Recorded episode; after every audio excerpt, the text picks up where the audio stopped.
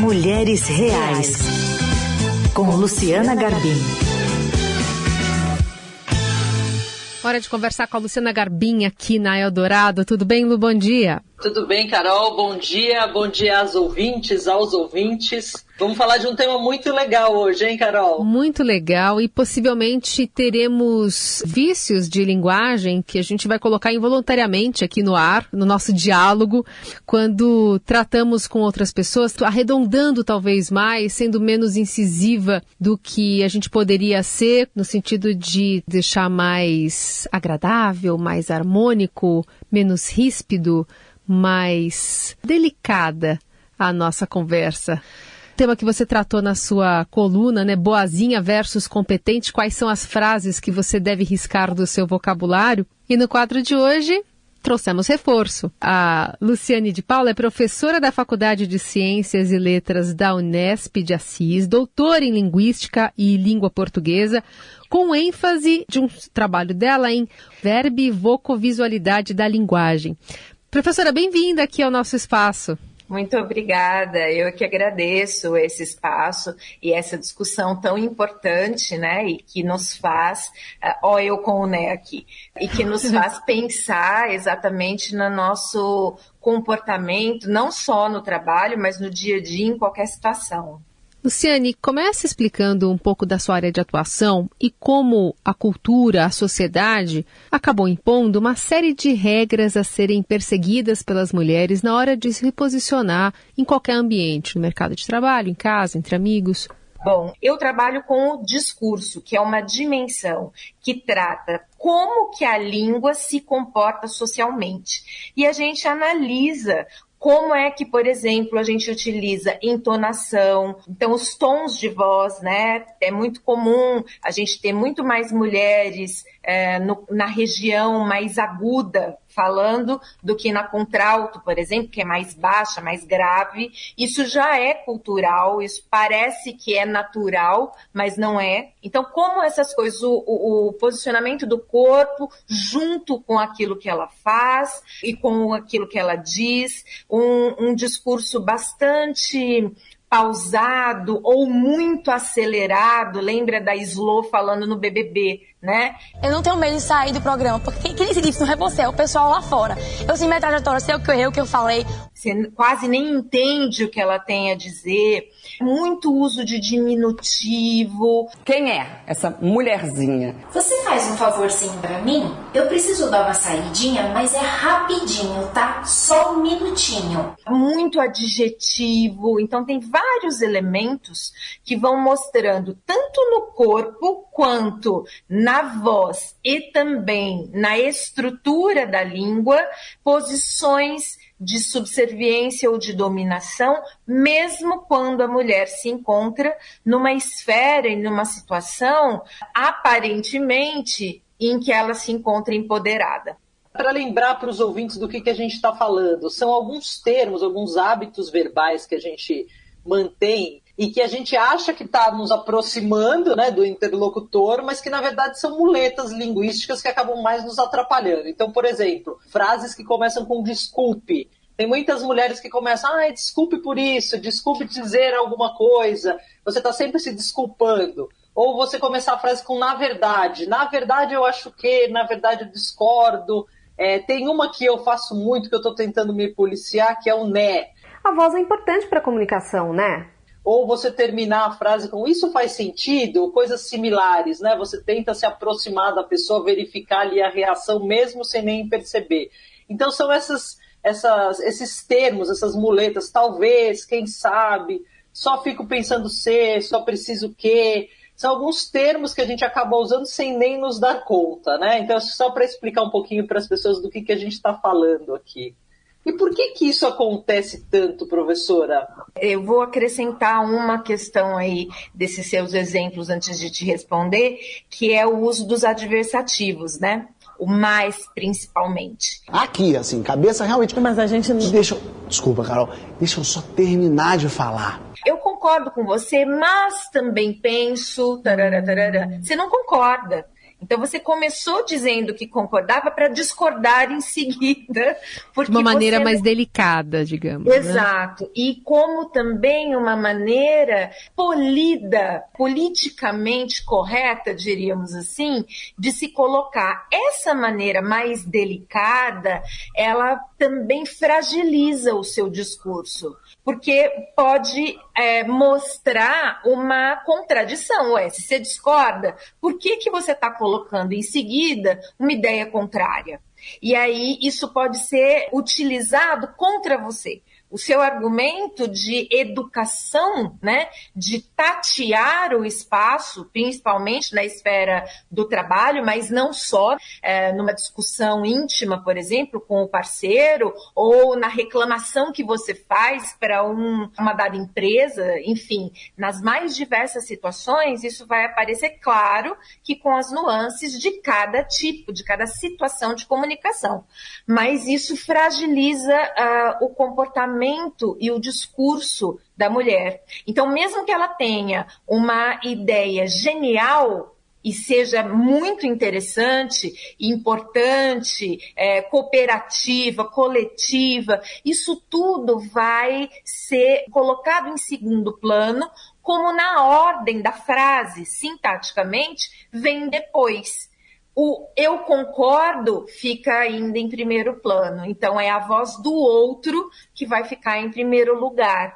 E aí, se a própria mulher não dá importância, alguém toma esse lugar. Muito comum acontecer de uma outra pessoa, uma terceira pessoa, pegar essa ideia genial dessa mulher que ficou em segundo lugar, que vem depois do adversativo, que vem depois do mas, e essa pessoa pega essa ideia como se fosse dela. Eu acho que a gente poderia reduzir um pouco os investimentos em anúncios e contratar alguém para redes sociais. Não, acho que isso não vai funcionar. E se a gente investisse em redes sociais e diminuísse os gastos com anúncios? É uma excelente ideia, Lucas. É excelente mesmo pegar a mesma ideia com palavras diferentes. Esse também é um, é um mecanismo bastante comum seja pelo reforço, por exemplo, uma colega de trabalho reforçar o que ela está dizendo, ou um colega de trabalho dizer, então, isso que fulana diz é muito interessante, porque eu penso que, e aí ele acrescenta algo e faz isso passar para o primeiro plano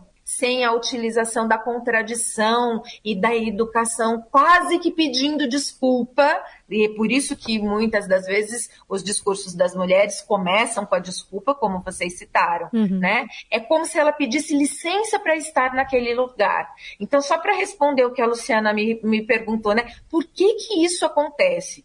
Porque a gente vive numa sociedade machista, patriarcal, que diz sobre uh, igualdade, mas que não é igualitária. E a gente paga um preço, e esse preço é muito alto por uh, ousar uh, estar em determinados lugares que ainda não nos são. Uh, não é que eles não nos são permitidos, mas aprovados ou reconhecidos como próprios também da mulher, por que não? E quando a gente percebe esse mecanismo de desculpa, de eu existo, eu estou colocando o pé aqui onde não devo, uh, dá licença, mas eu também uh, penso, né? Parece que a gente está o tempo todo pedindo permissão.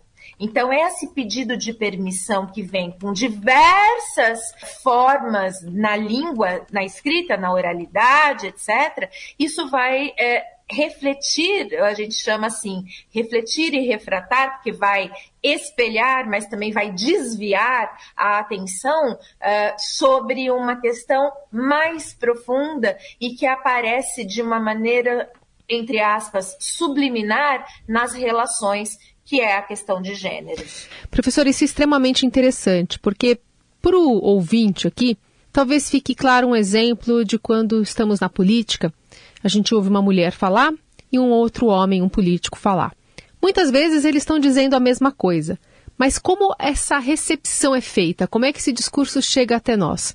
De uma forma muitas vezes mais direta, mais objetiva pelo homem, e de uma forma mais mansa, mais arredondada, mais rebuscada, e como a gente está dizendo aqui, muitas vezes sem que ela mesma perceba que isso esteja acontecendo.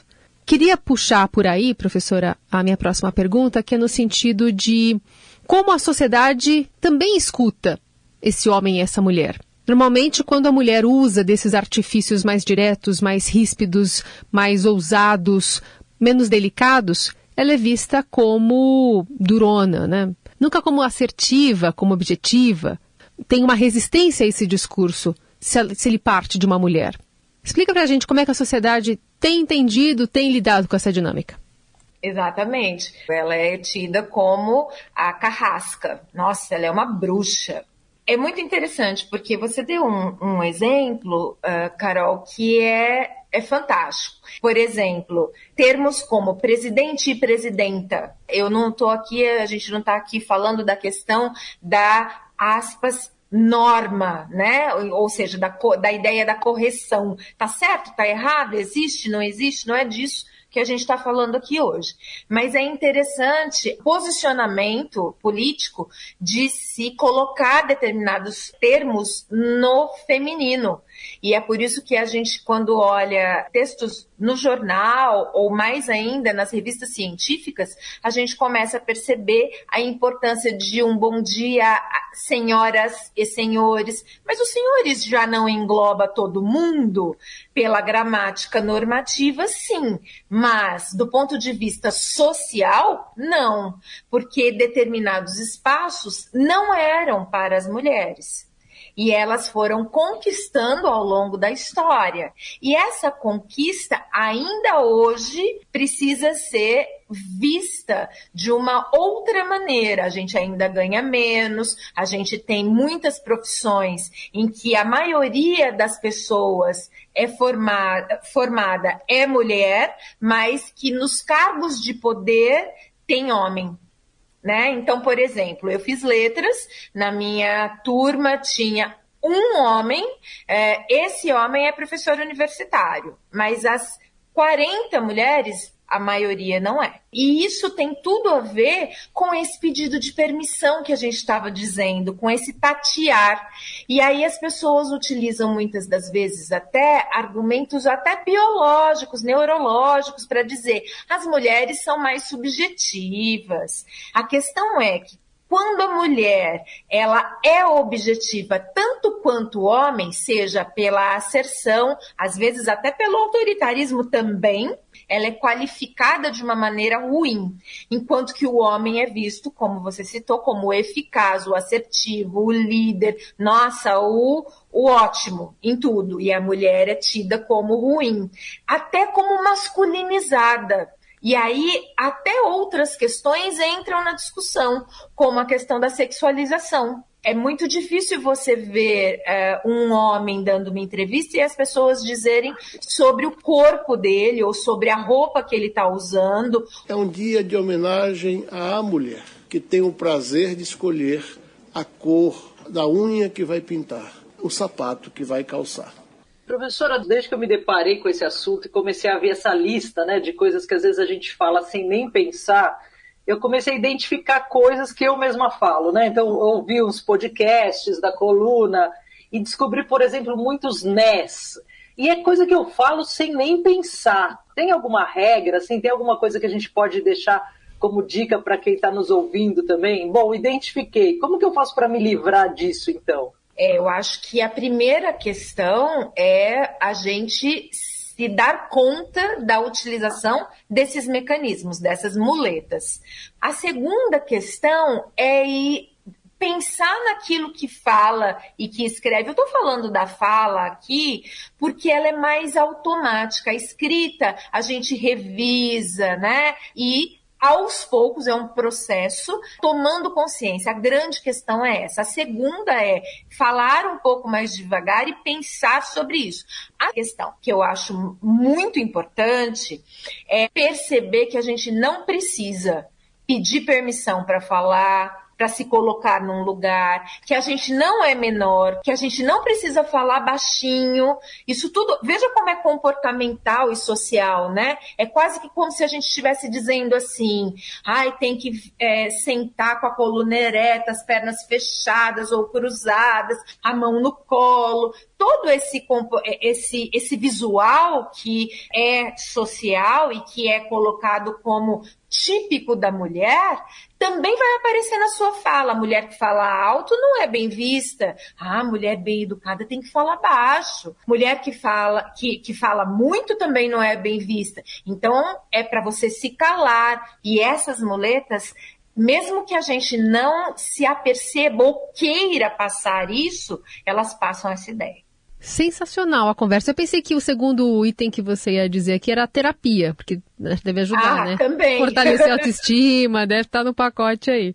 Carol, eu só queria dizer uma coisa é que terapia todo mundo precisa. É, Homens, exato. mulheres, Cesta básica. ser humano. Então tá tão, para mim, tá, tá implícito. Tão, né, é, é, é, tão intrínseco, né?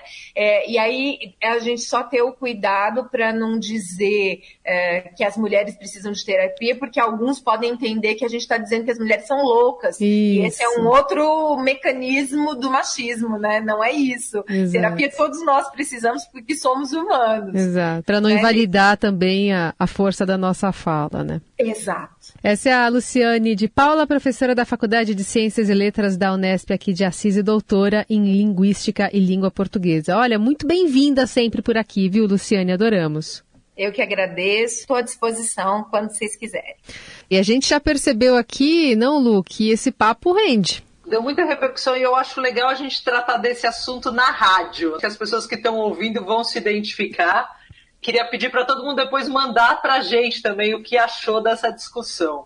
Vamos finalizar então essa coluna com a opinião de uma ouvinte que já enviou mensagem para cá. É Vânia Xeres.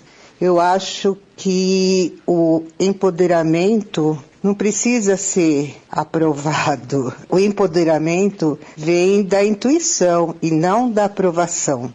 Eu fui criada por mulheres fortes sem a figura paterna. Então, as minhas verdades, quando eu falo, eu percebo que eu não uso essas expressões. Talvez o né, mas por força de expressão mesmo, não porque eu estou buscando aprovação. A mulher tem uma herança de educação patriarcal, né, buscando sempre a aprovação do pai. E eu acho que ela leva em sua vida, está sempre buscando a aprovação. Eu pensei em outra expressão que é super usada e que dói nos meus ouvidos. É o com certeza. Essa reafirmação do que o outro fala. Então, vai mais uma. Com certeza é muito comum também. Obrigada, Vânia, pela participação. Lu, voltamos a nos falar segunda-feira. Até semana que vem, gente.